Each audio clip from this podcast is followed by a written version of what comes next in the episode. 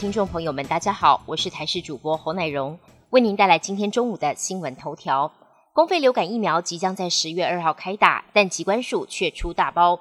由于每年的校园大规模接种前，家长都必须先填写流感疫苗接种意愿书，但今年的电子系统意愿书上却把接种说明误植成去年一百一十一年度版本。疾管署在昨天傍晚紧急发出通知，要求已经签署的家长重新登入填写。否则就无法接种，影响人数出估有超过一百万人。今天清晨北部天空闪电频繁，天气要变天了。气象专家说，清晨闪电是因为低压云系在东北部海面，伴随强回波及闪电。今天午后局部阵雨或雷雨的范围会扩大到部分的平地，局部大雷雨的几率也提高，尤其在桃园以北西半部近山区平地。周六起会有南方水汽进入台湾。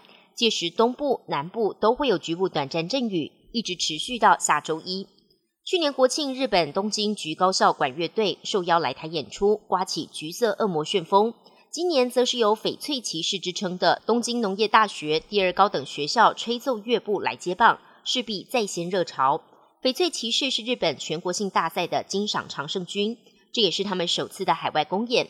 一百四十八人的盛大阵仗就献给台湾。他们也将在十月八号下午四点在高雄港七号码头演出，让南部的朋友不需北上也能亲眼欣赏精彩表演。外电消息部分，美国远警执勤又爆出重大争议。西雅图一名远警今年初驾警车高速撞死一名印度裔的女学生，警局调派另外一名远警前往处理，不料他态度轻佻，竟然脱口而出：“只要开张一万美元的支票就解决了。”还说死者价值有限。此话一出，引发各界哗然。难道民众的命就这么不值钱吗？美国总统拜登次子杭特因为虚假陈述跟非法拥枪遭到起诉，他一共被控三项罪名，前两项是有关他在二零一八年购枪时向经销商谎称自己没有违法使用药物，第三项罪名则是他在毒品成瘾时持有枪支。如果三项罪名成立，最重可判处二十五年监禁和七十五万美元的罚款。而美国总统大选在即。杭特的案件恐怕也将冲击拜登选情。日职人气球队阪神虎央联蜂王十四号在主场面对独卖巨人，前五局双方呈现投手战，六局下阪神靠着高飞牺牲打和佐藤辉明的两分炮奠定胜机。